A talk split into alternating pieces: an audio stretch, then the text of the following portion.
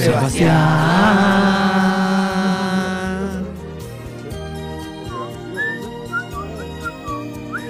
Girona.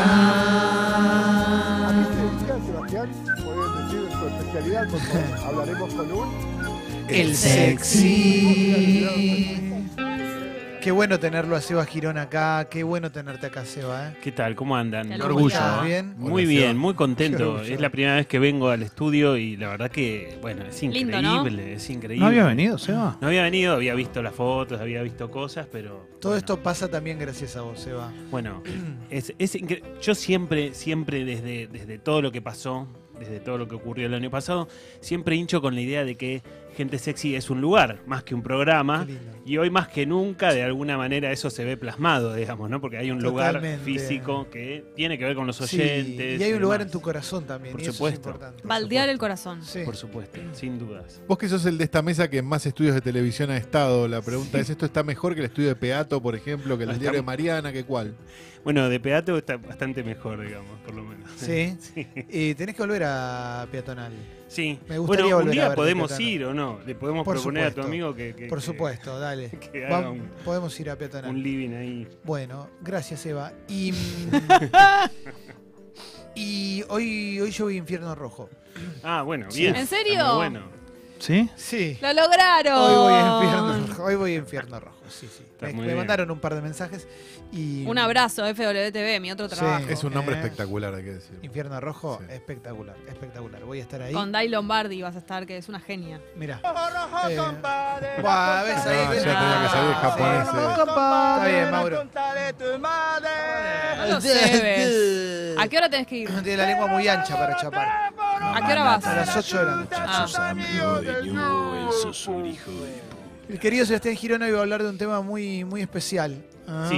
mm, Bueno, surgió en una de las columnas una pregunta de un oyente, un oyente, no me acuerdo exactamente, que hablaba como de, bueno, de que a veces la- los vínculos entre, entre los hijos adultos y los padres adultos también pueden ser complicados, de hecho lo son en muchas oportunidades, y eso di- disparaba como esta columna, ¿no? Y el interés de, de poder plantear algo de esto. Sí. Eh, alguna vez escuché yo a, a los, a los productores de Volver al Futuro Sí. que decían que la, la- la idea original de la película había surgido de poder pensar si serías amigo de tus padres. Claro. ¿no? Mirá. En la época que más o menos tuvieran más o menos la misma edad, si fueran amigos.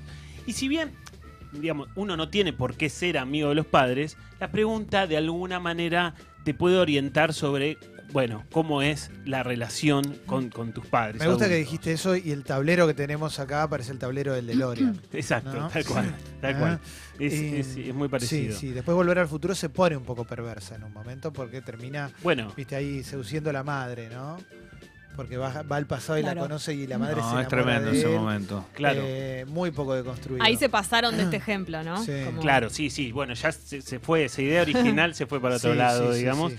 Pero bueno, un poco nos sirve como para pensar, porque una vez se pregunta, che, si yo tuviera que ser amigo de mis padres, en, en una edad más o menos donde tenemos más o menos los mismos años, ¿sería amigo de ellos?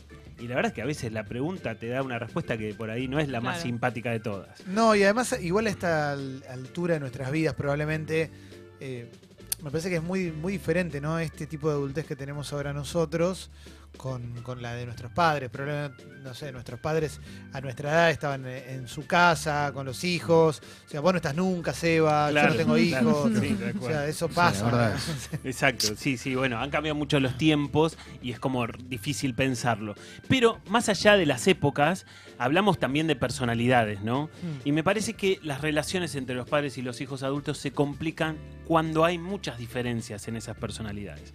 Sobre todo, no sé, cuando vos tenés una personalidad más emprendedora, más, más, más de hacer cosas y te topás con un padre que te genera miedos. O que o en un padre donde predomina el miedo como Sí. personalidad Es muy difícil. es muy difícil. O, o- o te topás con una ideología diferente, ¿no? Donde vos tenés ciertas posturas políticas o ideológicas y te encontrás con que tus padres están en un tiempo muy diferente al tuyo mentalmente o Es muy o difícil. postura. Sí. Te pido que una no, Seba, porque sea. Una no coincidamos. Claro, bueno, exacto. En- Entonces, frente a eso se presenta como una dificultad, Sí. eh, digamos, bastante compleja. ¿Por qué? Porque también, de alguna forma, también nos encontramos con el mandato de que tenemos que querer a nuestros padres. Bueno, Hay un mandato en ese sentido. yo te quiero frenar ahí un poco con eh, la forma de ser de los padres y la que tenemos nosotros. ¿Tiene sentido seguir discutiendo? Es como, bueno, ya está, es así. Porque en definitiva, sobre el, el consejo sobre la otra persona siempre es bueno, es, "Ja, tus hijos van a ser siempre así. Mm. Pero después con los tuyos te enojas igual, te peleas igual. ¿Cómo Tal se cual. hace para no entrar en esa? Bueno, básicamente vos hablás de aceptar, ¿no? Aceptar a los padres que Ponele te que no te apoyan, ponele que no te apoyan, ponele bien. que no, no, o sea, te, tienen miedo a todo lo que vas a hacer, entonces no te- eso se traduce en que vos lo interpretes como no te apoyan. Sí. ¿Qué haces? ¿Se Bueno. lo echas en cara, seguís? No. Vos tenés dos opciones, ¿no? Tenés la posibilidad de enojarte eternamente con eso y, y- y- refunfuñar y hacer un berrinche con eso. Sí, pueden mandar mensajes a la app de Congo si le quieren preguntar. O te queda la, la otro- el otro camino es aceptar, ¿no? Sí. Aceptar los padres que te tocaron con las cosas buenas y las cosas malas que todos tienen. Sí, Y ese camino es un camino más complejo porque aceptar implica un duelo. Aceptar Sí. implica un duelo por el padre o la madre que me gusta haber tenido con las características que yo quisiera y demás y no lo tengo. sí. Implica duelar ese padre ideal que me gustaría haber tenido. Y además, aceptar es complejo porque aceptar no está exento de recaídas. Yo puedo aceptar y puedo durar un tiempo aceptando y entendiendo que hay ciertas cosas que quizás no me conviene contarle, no me conviene hablar y demás, pero puedo volver a recaer en cualquier momento. Sí. Porque, porque en algún punto también, hablábamos antes de esto, ¿no? De. Yo, yo estoy muy en contra de la lógica de tener que querer a alguien por el título, ¿no? Entonces, como es mi padre, yo lo tengo que querer. No importa lo que haga, yo lo tengo que querer. O a mi madre, yo la tengo que querer. No importa qué haga o qué deje de hacer. La verdad es que yo creo que los títulos. ¿Querer implica justificar también? Bueno, y en algún punto, si lo querés, necesitas justificar algunas cosas. Yo, yo, yo, como lógica personal, creo que los títulos hay que rellenarlos con hechos, con actos, con, con actitudes. Yo no puedo querer a un padre o a una madre solamente porque, bueno, es, mi, es la persona que me trajo al mundo, o, digo, independientemente de las cosas que sucedan. Hay una lógica, perdón, hay una lógica que tiene que ver en los vínculos más primarios, como la de la familia, que es la lógica de la incondicionalidad. Claro. Yo lo tengo que querer incondicionalmente. Y me parece. Qué rara que es, ¿no? Pero en una etapa es lógica. Por ejemplo, a los hijos chicos hay que quererlos incondicionalmente Sí. o los chicos chicos quieren incondicionalmente a sus padres. Después con el paso del tiempo y cuando aparece la paridad del lado de adulto a adulto, Sí. aunque seamos padre e Sí. ahí aparecen otros matices, me parece, y la incondicionalidad ya es más relativa. Sí, Porque sí, uno tiene más juicio, más criterio para entender cómo es ese vínculo, ¿no? Totalmente. ¿Calo? Hablabas de aceptación hace un rato, ¿no? Como, bueno, es así, qué sé yo, listo. Sí. Antes de la Eso es aceptación. más resignación un- igual, ¿eh? Sí, Como, está bien. bueno, Bueno, sí. bueno, más, qué sé Sí. yo. Este, hay un paso previo a eso que es como querer cambiarlo, ¿no? Claro, obvio. Como sí. querer que entren razones o querer Sí. que determinada cosa y demás. ¿Esa es una lucha inútil y deberíamos pasar directamente a la aceptación Eh, o resignación? fríame- eh, fríamente te digo que es una lucha inútil, ¿sí? Fríamente. Pero después en el vínculo y en Pero el hay unos mini casos de éxito igual. ¿no? Está bien, sí, puede haber. Pero en esos mini casos de éxito no tenés que estar tan lejos. Tenés que estar Claro, no, no tienen que cerca. ser diferencias tan grandes. Tal cual. Si estás muy lejos es muy difícil. Digo, pero es lógico que uno co- con alguien que quiere tanto intente como de alguna manera acercarse y tratar de sentir similitudes en términos de pensamientos y de personalidad. A veces eso no pasa por más que lo intente. La diferencia entre Oh. la aceptación y la resignación es que cuando yo me resigno, todavía supuestamente, supuestamente tengo cosas para hacer y decido no hacerlas. Me resigno, ya está, no lo voy a hacer.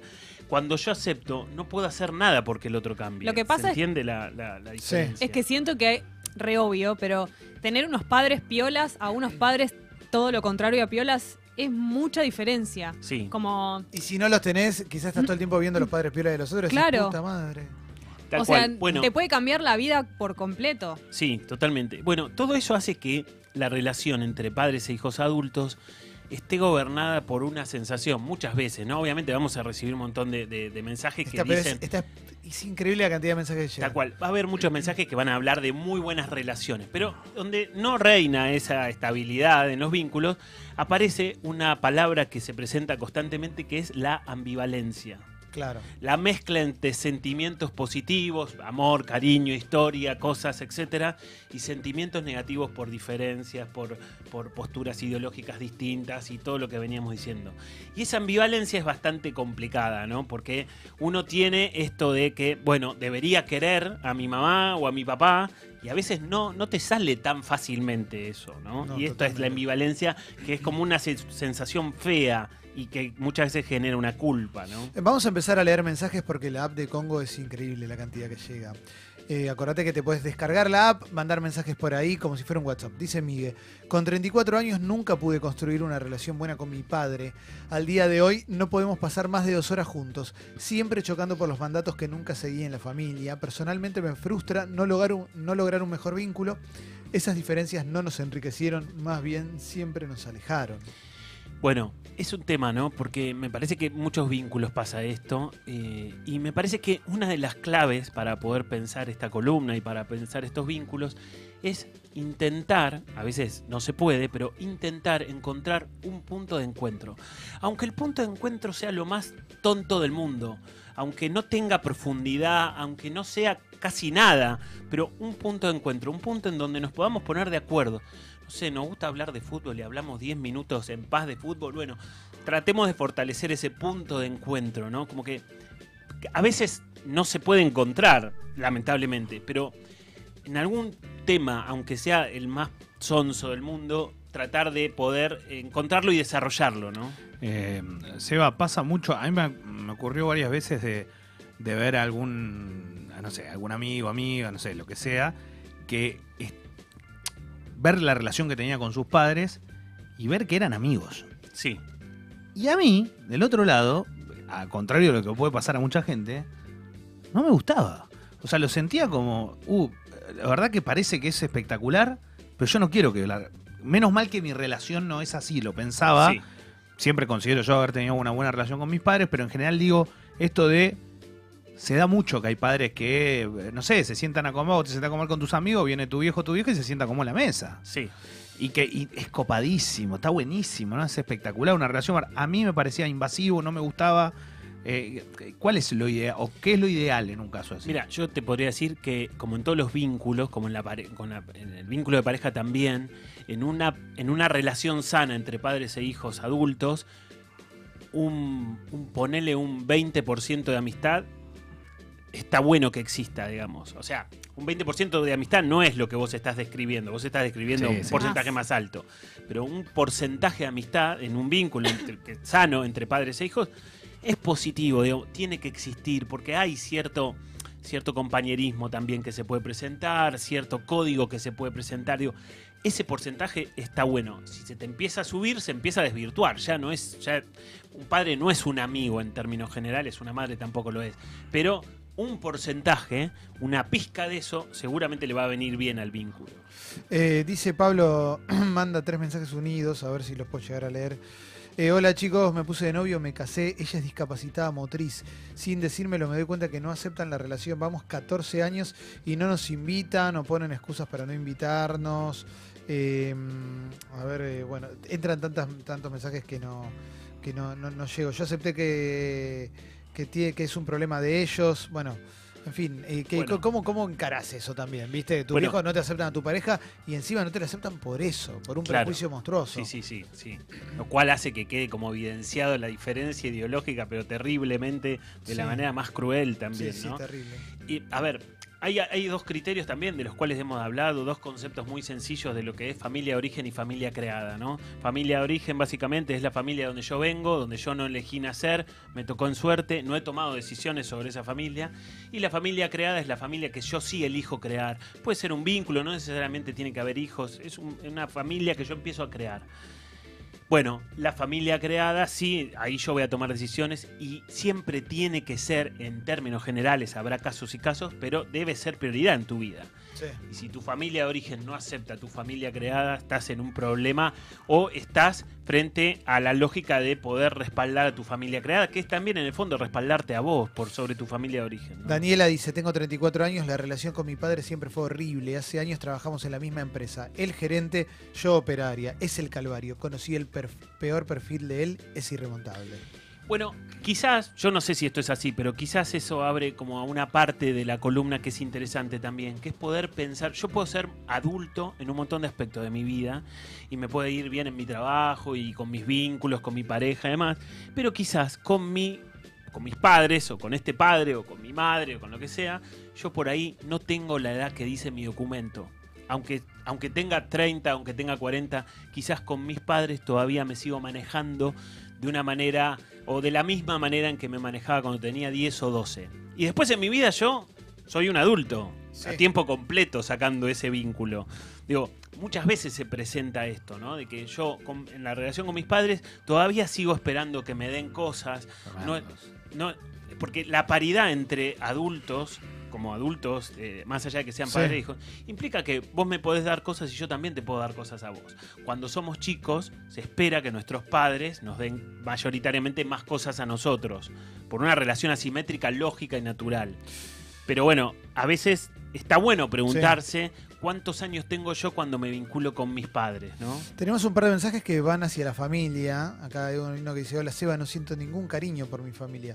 Hace un tiempo me hacía ruido, ahora me alejé de todas esas personas y estoy mucho mejor por no forzar algo que no siento. Y también esto lo, uno con otro mensaje que había llegado de una persona que decía que su hermano era una persona tóxica y hacía mal y eligió no, no, no tratarlo. también. Es más un prejuicio a veces de los demás eso. Claro, propio, sí. ¿no? Bueno, como... Como hemos hablado acá también de los famosos mandatos sociales y hemos dicho también que el mandato es una buena manera de decir una orden social, ¿no? La sociedad nos ordena que debemos querer a nuestros familiares. Y la verdad es que no siempre es así, no siempre se presenta así. Y está bueno también que a las personas que sientan eso se puedan autorizar a no querer. Mm. Y a Si no es- decirlo. Exactamente. Porque con esta misma lógica de la que hablamos antes, ¿no? Los, los vínculos tienen que ser rellenados, los títulos tienen que tener un contenido en la vida real. No puedo yo querer a alguien por el solo hecho de que es tal o cual persona en mi vida, digamos. A ver, hay audios que pueden mandar, ¿eh? Eh, yo con mis viejos tengo tan buena relación, mm, los amo tanto y está todo tan bien que tengo miedo de que en algún momento, en algún momento descubrir algo muy oscuro, porque es raro que esté todo tan bien. Pero Bueno, no pensés Un mal. mensaje, ¿eh? Bueno, quizás él habla como de la intuición, ¿no? De alguna sensación un poco extraña que debe tener. Pero bueno, también existen eh, vínculos positivos, ¿no? Eh, eso, es, eso es real, digamos. Hay, hay vínculos que son sanos, en seguro. Está sonando la alarma del Sí, reloj sí, sí, que perdón. pusimos acá. ¿eh? Guido, Guido, por Dios, Guido. Por Dios. Se No, no, ríe. desenchufé. Está bien, está bien. Trajo un reloj y para el estudio y sonó la alarma. Eh, Son los primeros días en el estudio, puede pasar esto. Claro. Eh, Después lo arreglamos. Seba, que querías contestar el mensaje. No, no, esto digo, me parece que eh, en algún punto tiene que ver con eh, poder creer también que hay vínculos que pueden ser muy sanos. En todo caso estará en el espectro, estará en lo más sano posible. Totalmente. Pero bueno, habrá que ver qué es esa sensación que tiene. ¿no? Dice Angie. Sonó el pip de las, de las 14 Es verdad. y en el televisor marca 58. Ya este, van a tener que corregir el reloj. Sí, Pepa de. Bernal. Pepa, Pepa, un beso Gracias. grande. la que te Pepa. clavaste, fue. Pepa. Eh, Angie dice, con 40 años empecé terapia y estoy trabajando para aceptar a la madre que tengo. Lucho en esa ambivalencia y su modo de ser me dificulta muchas cosas. Soy hijo, hija única y siento que eso pesa mucho. Bueno, está bueno empezar ese camino de aceptación entendiendo que es un proceso que lleva tiempo y entendiendo también, como decíamos antes, que no, no está exento de recaídas. Aunque uno sienta en algún momento que aceptó, que entendió y demás, bueno, en otro capítulo por ahí te podés volver a enojar como si nada también. Como hijo único, pregunto, y creo que Clemente va a hacer la misma pregunta. ¿La presencia de hermanos licúa el problema con los padres o es lo mismo? ¿O va en cada uno? Ah, Yo creo que no, que depende de cada uno, de la subjetividad de cada uno, de las diferencias que vos puedas encontrar. No se podría decir que... que si Pero no, podés compartir con tu hermano algo que te pasa o no sé. Bueno, podés compartir el peso Pero de no es tu claro. dolor o de tu dificultad, de tus enojos o de lo que sea. claro. Esa es la única diferencia. así, ¿eh? El hijo único no lo puede Eh, hacer. digo, es la Pero única, tu hermano o tu hermana es la única persona que puede entender sí, que algo que puede te pasa con respecto a eso. te puede entender mucho más. Pero el conflicto con mis padres es indiferente Sí, que claro. haya uno o dos, porque Si no, las familias tratarían de tener dos para que no hayan esos conflictos. Y donde hay dos o donde hay tres, también hay problemas con los padres en la Claro, vida de sí, sí, o hay ¿no? problemas entre ellos, claro. sí. Exactamente, exactamente. Me parece que eso, ojo, es medio relativo también. ¿Qué pasa cuando es un familiar el que no te quiere a vos? Dice acá Milena. Dice que le pasa con la hermana, que la hermana no la quiere a ella. Bueno, a ver, me parece que es lo mismo, es poder pensar en ese título de, de, de que yo no tengo... En, en todo caso, no ser querido es muy doloroso, sobre todo por un, por un familiar, ¿no? Ni hablar de no ser querido por padres es muy doloroso, pero hablamos de un dolor muy inconsciente también, ¿eh? Sí.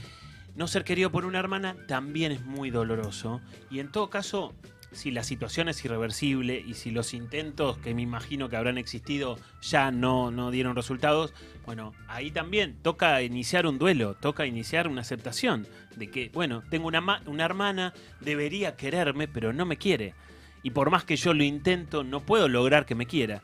Yo, ni siquiera yo, me puedo obligar a querer a alguien, menos voy a poder hacer que obligar a que alguien me quiera a mí.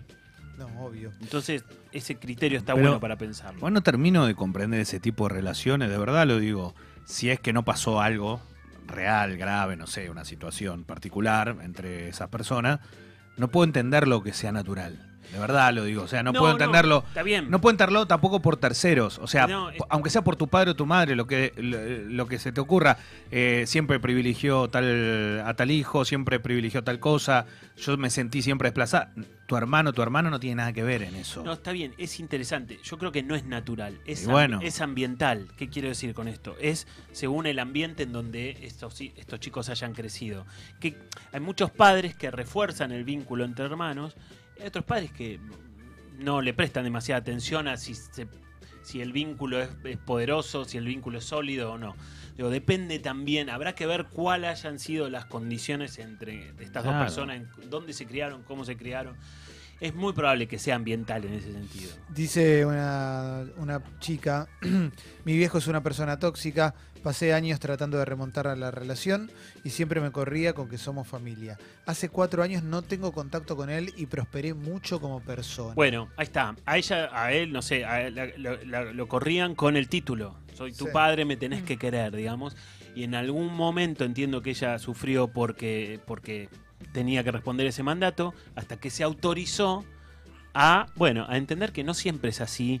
Y está bueno, es liberador también, ¿no? Y evidentemente también pudo como avanzar en aspecto de su vida. Acá dice Belu que su mamá, eh, sus papás y su hermano con ella son los mejores del mundo, los ama, pero no tienen ningún tipo de conciencia social, no les importa nada, votaron eh, diferente a ella y, y no, no pueden, no pueden hablar de política ahora en este momento.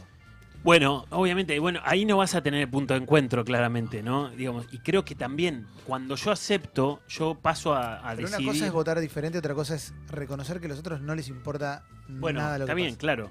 El voto es como consecuencia de eso, pero digo, yo de alguna manera, si acepto que esto es irreversible, que las diferencias son tan grandes y tan distantes, bueno, aceptar es no meterme en esos temas, no tocar esos temas. Yo, si yo entiendo que esto es así y eso no va a cambiar, y yo tampoco voy a cambiar, bueno, puedo tratar de construir un vínculo exento de esos temas, de esas discusiones. Habrá que ver, a veces se puede, a veces no se puede.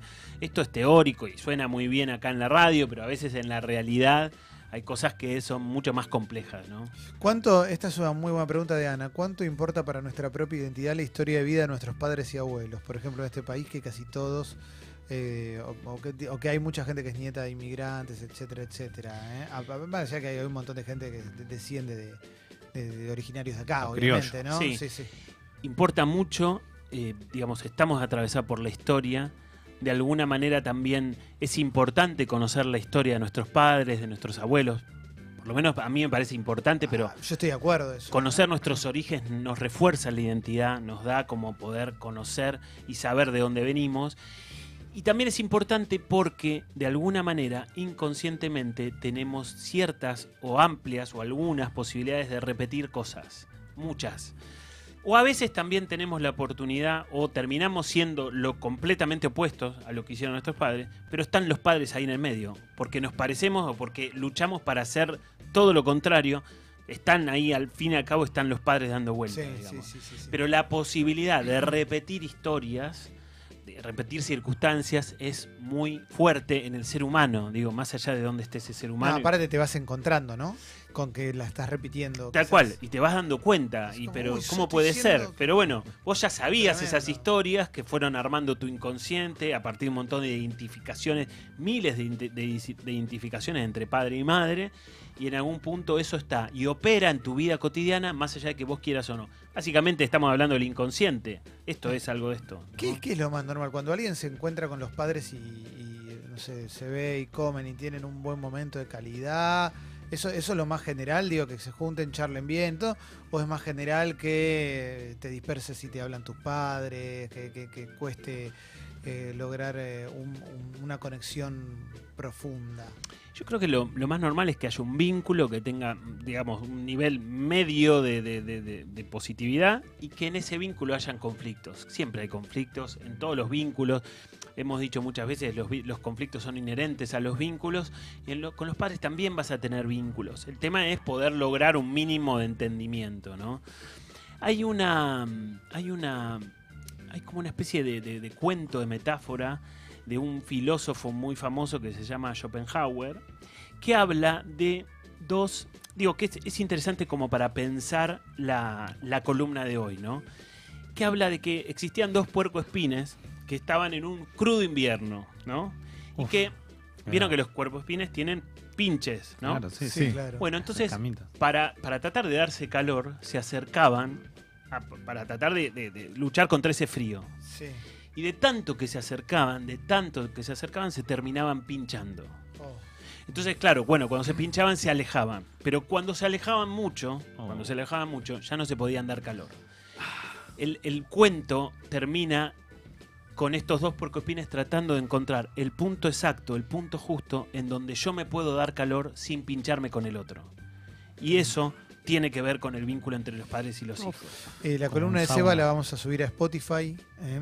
Y como siempre, está buenísima la columna Seba. Y no sé si sabes, pero tus columnas en Spotify son de lo más escuchado. De Buenísimo. Sexy People. ¿eh? Buenísimo. Así que, una vez más, gracias por habernos acompañado. No, gracias a ustedes. Es un Eh, placer gigante para mí venir acá. Si querés, podemos hacer una segunda parte de esto la semana que viene por la cantidad de mensajes que quedaron sin Dale. leer. Buenísimo. La verdad que es muy bueno. Buenísimo.